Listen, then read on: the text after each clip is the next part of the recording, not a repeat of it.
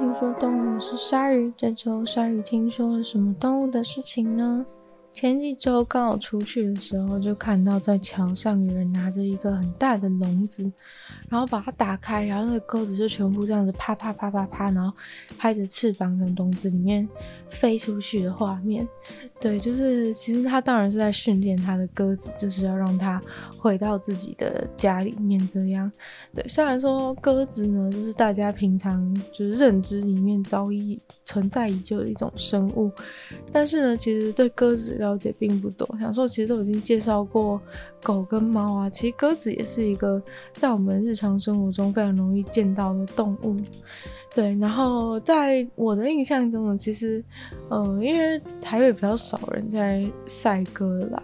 但是，嗯、我上一次看到那个确实是赛鸽的赛鸽的练训练赛鸽的方的方式。然后一般人对鸽子的印象，我觉得像我的话，可能就是那种在公园里面，然后有人就会在地上撒撒东西给鸽子吃，然后就有一整群鸽子完全不怕人，就是在地上这样子啄啄啄啄啄，然后在那边抢食物的那种画面。对，好像从小就很常看到有人在喂鸽子，然后有时候就是甚至会看到有些小孩就是冲进去鸽群里面，就是想要把他们吓跑这样子的一些画面。那我们今天介绍的鸽子呢，其实家鸽就是，呃，从研究这种普通的鸽子去衍生出来的一种亚种。那这个其实是世界上最古老的家养鸟类的鸽子，其实是世界上最古老的家养鸟类。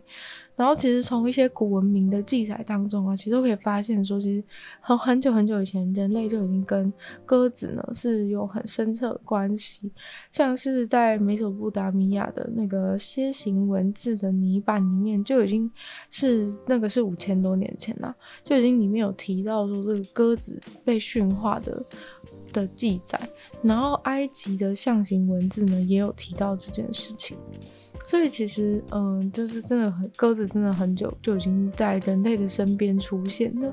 然后更进一步的研究呢，甚至是证明说鸽子被驯化的事情呢，已经是在一万年前就已经有。那鸽子其实跟人类的文明是有很大的关系的，像是在战争时期啊，就可以看到说战争的时候可以利用鸽子这种会回到自己的家的这种归巢的能力，让他们去送信。对，因为鸟用飞的绝对比用人走的还快，而且呢，就是也不太容易被拦截的状况。在路上也比较不容易死掉。那所谓这种战鸽呢，就是它帮助战争的时候传递很多重要的消息，甚至世界上过去的一些鸽子啊，还曾经成为就是获，因为因为他们的那个战功，就是他们传递讯息有功，所以说甚至还有被颁予一些奖章，对，还蛮好笑。就是有些鸽子是比你还厉害，他们是有军功的鸽子。大概全世界好像有三十几只鸽子都有获得这个战争时期得到的这个徽章。对，虽然说现在科技进步之后，已经没有人会再继续使用这种鸽子来传递消息，但是呢。就是鸽子其实还是在我们的生活中继续存在，然后但现在的话，大部分的人比较容易觉得鸽子会觉得有点像是害虫，像有人啊，就是如果在公园看到有人在喂鸽子，有人就会很不爽，就是有人就会想要，就是觉得说哦，鸽子真的是害虫，很想很想叫他们离开这样的感觉。但其实就是主要是鸟一多啊，其实就是会有鸟粪嘛，那鸟粪其实聚集就是一整大坨的话，其实都在同一个地方，有时候地板就。就是他们会常常停在同一个地方，它下面地板就会很脏，就是会整坨都是鸽子的大便之类的，所以很多人就是对鸽子非常的讨厌。对，然后其实那个鸽子啊，现在呃有一些他们也会入侵到野外，就是他们虽然被驯驯化，比较是城市里出现的鸽子，但是他们现在也会就是跑到野外去，然后跑到野外去的时候呢，这当然是被视为是。入侵的物种嘛，因为毕竟它不是，它不是就是原生的。不过呢，其实这他们对野生的鸟类群并不是一件坏事。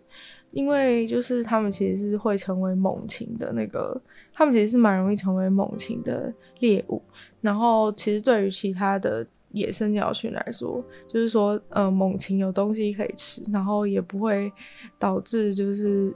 也不会导致其他的鸟就是更容易被吃。等于说多了鸽子这种鸟之后，其他鸽其他的鸟类被吃的就是数量减少了的几率就会降低嘛，因为就是可能不会那么容易受到那个猛禽的捕捉。那前面提到说，鸽子在人类的社会当中，在战争的时候啊，扮演就是传送、传递重要消息的重要角色。那其实鸽子在人类的社会当中，其实也有扮演其他的角色，例如说，呃，食物。对，就是蛮多人会吃鸽子这样子，然后当然还有宠物嘛，然后接下来也有人把鸽子当成是圣兽。那这个信使的部分呢，虽然说在战争的时候是非常重要，但是在平常日常生活中，在古代人的日常生活中，也是会拿鸽子来当做信使。像在一些古装剧里面，其实大家都可以看到，就是里面就会演说用这个鸽子来来传递消息。对，像是一些中国古装剧，其实都蛮常可以看到的。虽然说他们里面用的很多鸽子都是那个 3D 的假鸽子，但是确实就是古。代人是会用鸽子来传递消息，不不一定是在很重要时候。其实在，在其实就是一般。可能比较有有经济能力的人，他们可能就会养鸽子来传递消息，这样。然后，呃，鸽子的话呢，其实是在刚刚有提到说，在五千年前就在美索不达米亚的记载里面有出现。然后呢，在一些地方呢，甚至有发现，在很久很久以前呢，就有那种岩层，然后把它把它划分成一格一格的，很有可能呢，它其实就是最早的人造鸽舍的例子。那尽管呢，就是这个鸽子，大家就是跟他们相处的历史非常悠久，但其实，呃，人们对就是其实对于他们一开始是怎么，就是怎么变成跟人类很亲近，然后怎么样被驯化的这种知识，其实是不太不太清楚，就不太知道说是发生什么事情，他们才会有办法跟人类就是相处的很融洽，然后就都会。很听话这样的感觉，然后也不知道他们是怎么怎么到处传播的。对，那这个部分的话，其实是就是目前还不得而知的。那它们脆弱的骨骼跟野生鸟类其实很相似，然后所以化石记录就是对他们的研究是很很很不方便的，就等于说，嗯、鸽就是大家想研究被驯化的鸽子嘛，但是其实去跟野生鸟类一比呢，其实好像也没什么太大差别。所以从这一点上去研究，就是查不出查不出什么有用的资料啦。然后目前知道的大部分都是从一些呃历史上有文字记录、有书面记录的的的东西传下来，大家才知道一些以前的事情。但是呢，就是都没有任何提到，就是关于。驯化的，就是从一开始是怎么把这个鸽子驯化的，这个第一阶段的相关内容都没有发现。那就是主要呢，大家去辨认，就是说，哎、野生的野生的这个岩鸽跟在家跟这种跟人类混在一起的这种家鸽，是在外观上面是有一些差异的，例如说它们的斑纹。就是它们翅膀的图案啊，然后这种红红色或是棕色的这种着色是有是有差异的。那这个部分呢，就是大家认为可能是由于就是人类在驯化鸽子之后，会把它们杂交育种，然后在杂交育种之后的基因呢，才渗入了这种有斑点的鸽子。对，所以这个部分的话，就是跟野生的比较不一样。然后古埃及人的话超爱养鸽子的，就是他们甚至就是会养一大堆鸽子，然后为了鸽子的相关仪式，然后甚至可以愿意为了鸽子，然后去牺牲人类，跟现在的状况是完全相反。现在大家很多人都看到鸽子就想把他们赶走，就觉得他们很烦。但古埃及人竟然是为了就是鸽子，然后可能会就是用一些仪式，然后甚至会牺牲掉人类的生命这样。那就是随着就是各种就是人类啊，航海啊，去更多的地方活动，然后他们也就是鸽子，其实也随着人类的活动，就像蟑螂一样，随着人类的活动啊，就是会被带到新的地方去。那因为鸽子啊带过去是一种很，是有两种非常重要目的，就是一种就是，当然是你出去航海，你可能会需要，你可能会需要就是传递的信使嘛，那鸽子就可以帮上忙。再来就是呢，如果你肚子很饿的话，就直接把鸽子拿来吃。所以说，嗯，所以说，嗯，就是他帮你做事，然后就帮你送信，送一送，就突然觉得很饿了，又把鸽子直接把它拿来吃掉。听起来是有点过分呐、但是总之就是因为这样，所以他觉得很好用，就觉得带出去非常的方便，可以可以用又可以吃，非常方便。然后大概在十八世纪的时候，欧洲人开始对就是各种不同的鸽子的花式，就是各种不同花样。产生这种浓厚的兴趣，就他们就有一大堆那种专门在育种的鸽子的人，就是想要扩大鸽子的品种，就他们就是去育种，然后育出不同的不同种类的鸽子嘛，然后甚至会从其他的国家，像是中东啊，或是南亚引进一些不同的鸽子，然后在里面互相交叉交叉配对，然后去生出新的鸽子，这样他们觉得很有趣。讲到这里，不知道大家有没有发现一个有一点奇怪的事情，就是比如说你在讲，呃，家猫跟外面的猫的时候，你会特别去强调说，哦，这是家里养的猫。但是为什么在讲鸽子的时候呢？其实你不太会去硬要去分辨，说是家是人人养的鸽子还是外面的鸽子。那这其中呢的原因，是因为现在呢，家鸽跟野生的这种野鸽已经大量的杂交，所以其实。野生的鸽子其实已经不复存在了，或者是呢，真的是几近灭绝。总之就是你很难去说哪一只鸽子它真的是完全野生的，就是它身上完全没有被任何家鸽给染上脏血的感觉。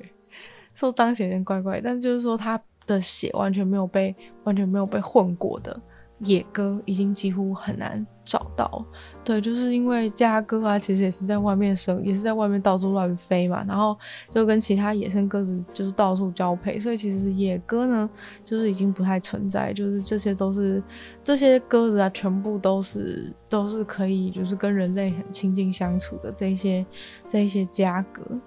然后嗯，就是因为这种。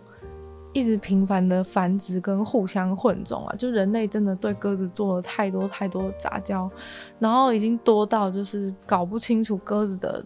来源到底是怎么样，然后也搞不清楚一开始到底是怎么怎么产生这种驯化的鸽子。那总之呢，就是说，就是因为家鸽的那种品种数量就是都太庞大，所以说就是野鸽已经完全几乎消失。就虽然说前面可以提到说，可能比较像野鸽的是怎样花纹，但是其实就是已经没办法找到血统纯正的血统纯正的野鸽，就是他们基本上都跟家鸽全部被混在一起。那家鸽的繁殖方式其实跟原本以前的这种野生的外面的鸽子呢是完全一样，就是他们虽然生活在都市里，但他们其实繁殖的形式其实跟过去是一样的，所以等于说这些家鸽就是呃完全对于都市生活的适应完全没有任何的问题，就他们反正就是会找一个安全的角落，然后安顿下来之后，他们就会开始筑巢，然后呢筑了这个巢之后。他们通常一次会产产下两个蛋，然后这个蛋呢，就是需要孵大概两个星期的时间，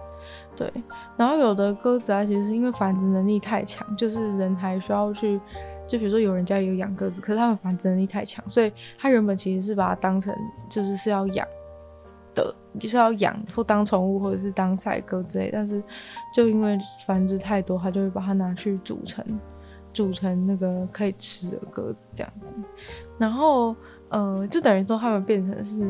去，人物他可能就会去选筛选，在自己家鸽子里面去做忍者的动作，去筛选，啊这个不太好，就把它煮来吃这样子。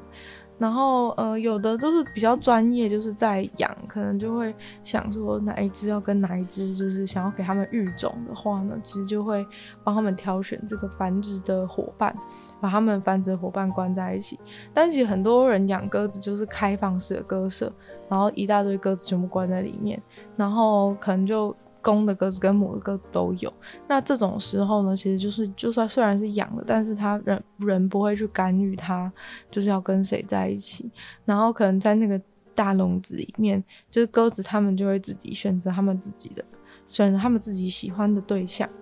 然后就在里面直接繁殖这样，然后这个。大家知道鸽子是会产生鸽奶这种东西，而且鸽奶啊是很酷，是它们雄性跟雌性的鸽子都会产生鸽奶，对，然后去喂养它们的喂养它们的小鸟这样。当然，就是这个鸽奶的东西啊，其实是可以被人工替代品给取代，就是不一定是一定要使用他们爸妈产的这种鸽奶。然后鸽子的话比较特别的是它们。也不是比较特别啊，就是鸽子的话，他们是爸爸妈妈既然都会产鸽奶嘛，其实就可以看出这个这种鸟类是爸爸妈妈会一起照顾，会一起负担养育的责任，会一起去照顾这些鸟。然后鸽子他们是对自己的鸟类是非常是的小鸟是非常的保护的，就是它保护性非常强，有人靠近它可能就会想要攻击，他们就想要把它们赶走，这样用这种方式来去保护他们的胆。跟小鸟，因为它们的巢穴其实不算是很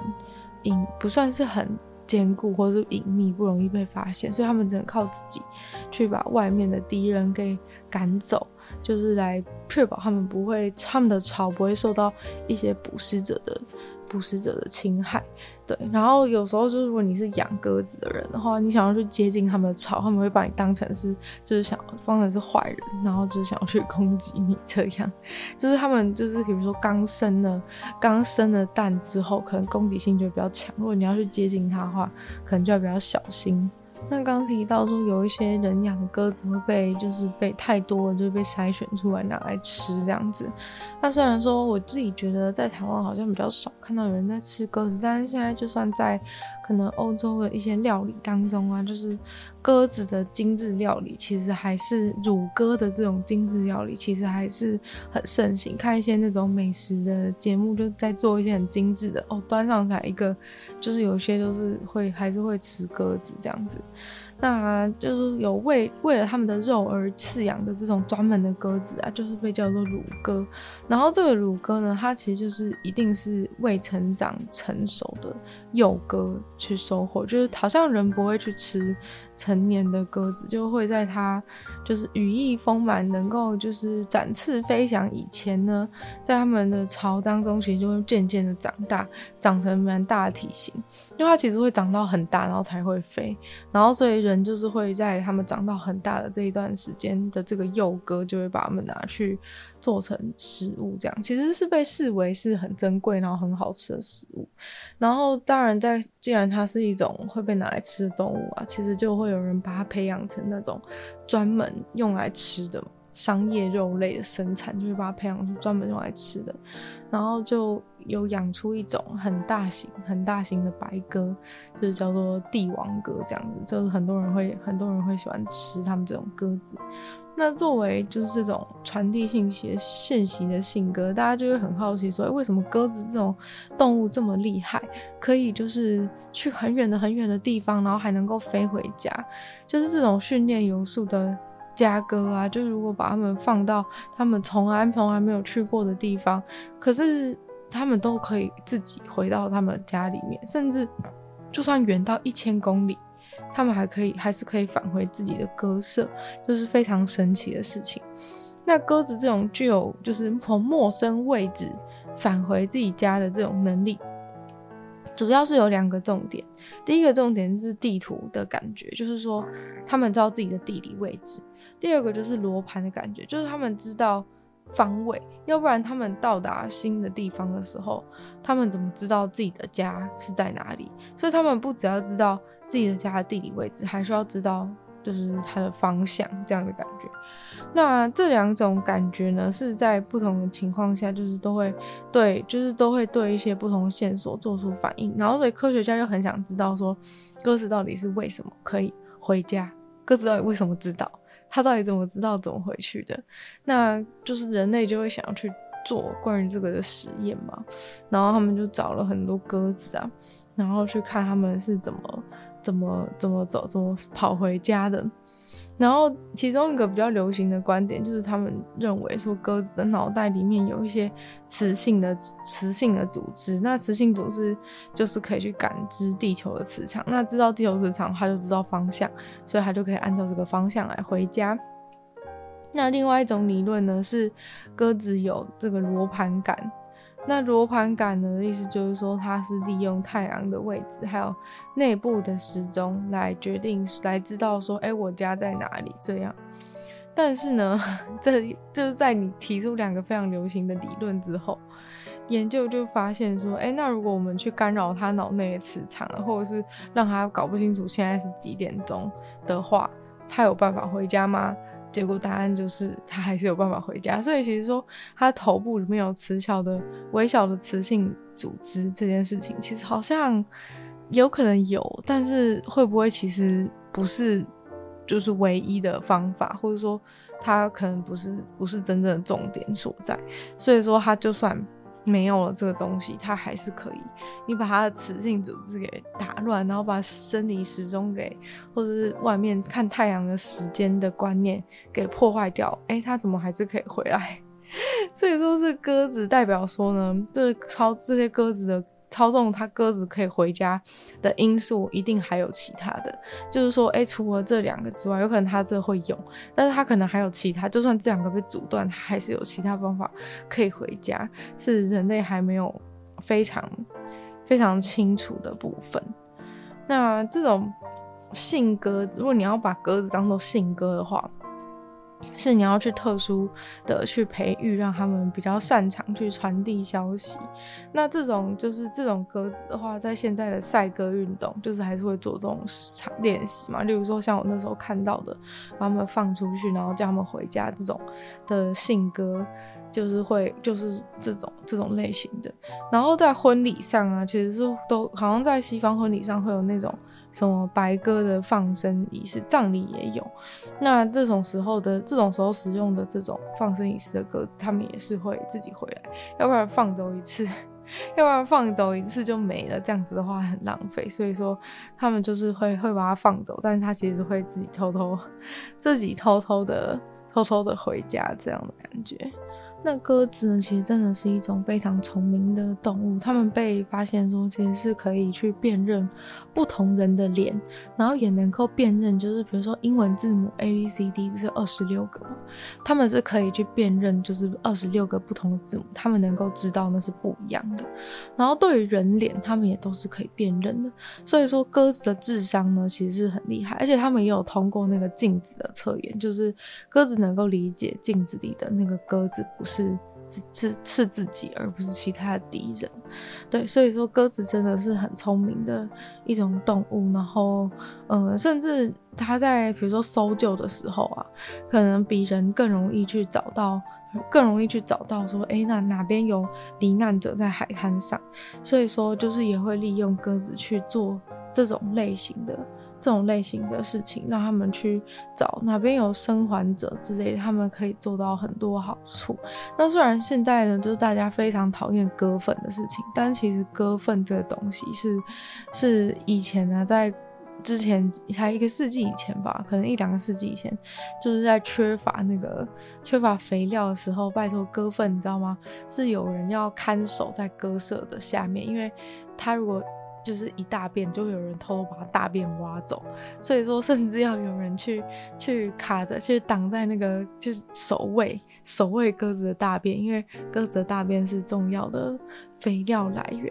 对，所以其实这个鸽子呢，跟人类的生活真的是整个紧紧的绑在一起。那虽然说现在人真的是觉得鸽子哦好像很丑很杂，然后又又又会很多大便这样，但其实鸽子是好蛮爱干净的一种动物。所以虽然大家觉得它一直大便很脏，但是谁不会大便呢？所以说，呃，鸽子其实是蛮爱干净的动物，只是说呃大便对，就是就是大家都会大便，所以。所以鸽子也是会大便的，不要这样子，就是因为鸽子会大便就觉得它们很脏这样，嗯。所以就是今天的鸽子的相关的内容呢，差不多就到这边结束。就不知道大家有没有对鸽子有更更多的了解？就其实平常你在路上真的很常看到，但其实你就是不太会去，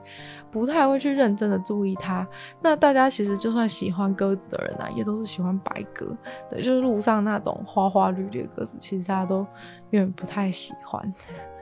那今天节目到这边的话，我们就再次感谢订阅赞助的会员：Ian 大龄男子 James Jason K 元毛毛黑牡丹 LP 还有 ZZ。就希望其他有愿去支持鲨鱼创作朋友，可以在下方找到 Patreon 链接，没有不同的会员等级，还有不同的福利给大家参考。那如果喜欢这个节目的话呢，可以记得多多分享出去，更多人知道。或在 Apple Podcast 帮我留星星、写下评论，对节目的成长很有帮助。那如果喜欢的话呢，也可以去收听我的另外两个。Podcast，其中一个是女友的纯粹理性批判，没有时间更长的主题性内容；另外一个是鲨鱼会在每周二十六分用十分钟的时间跟大家分享一些国际新闻新资讯。那可以订阅我的 YouTube 频道，追踪我的 IG。那听说动物就会继续在每周五跟大家相见。那我们就下次见喽，拜拜。